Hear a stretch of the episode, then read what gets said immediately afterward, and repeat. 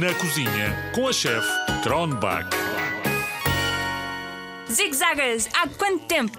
Vem aí algo bastante delicioso para eu entrevistar.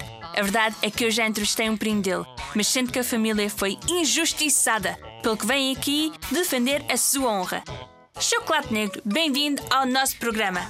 Olá, muito obrigado por me receberes na tua cozinha. É muito pequenina e acolhedora. Obrigada, fui eu que a decorei. Ora, vem do coração. O que te traz aqui hoje, Chocolate Negro? Olha, o que me traz aqui é o seguinte. Fizeste há uns tempos uma entrevista com o meu primo. Chama-se Barra de Chocolate de Leite. Lembras-te? Hum, não me lembro muito bem, tenho uma vaga ideia. Oh, tu até lhe deste uma trinca. Lembras-te agora? Ah, sim, lembro-me perfeitamente. Pronto, então o que venho aqui dizer é o seguinte: não é todo o chocolate que faz mal, sabes? Por exemplo, eu, em quantidades pequenas, até faço bastante bem à saúde. A sério? Conta-me lá isso melhor. Então, isto é muito simples. Eu não tenho tanto açúcar como os meus outros primos de chocolate. Logo, tenho mais grãos de cacau.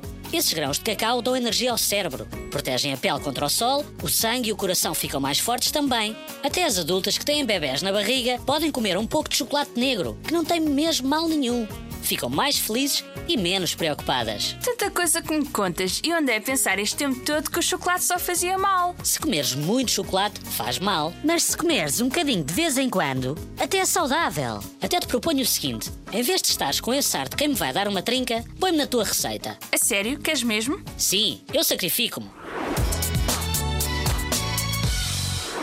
Tem todos mangas arregaçadas, avental posto e mãos lavadas.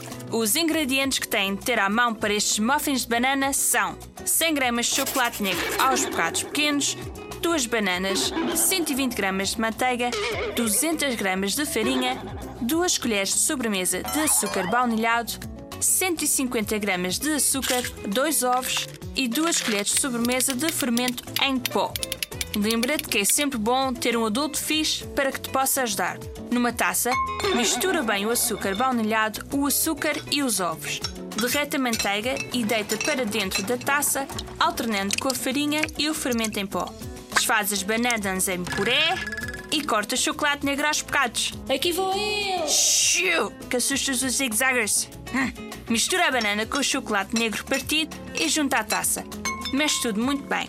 Põe em formas de silicone e deixa 15 a 20 minutos no forno a 200 graus.